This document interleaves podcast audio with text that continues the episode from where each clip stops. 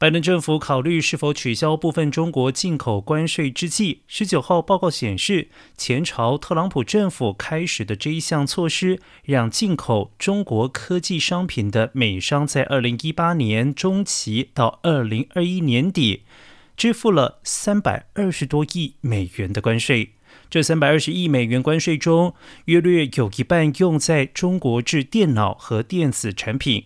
而根据美国海关与边境保护局 （CBP） 的数据显示，截至本月十三号为止，三零一条款对中国商品课征的关税总额为一千四百五十四点三亿美元。目前，拜登政府正试着评估是否取消对中国的部分关税，以减轻高通膨对美国消费者带来的负担。而美国对中国加征关税的头两年，通膨一直维持在低点。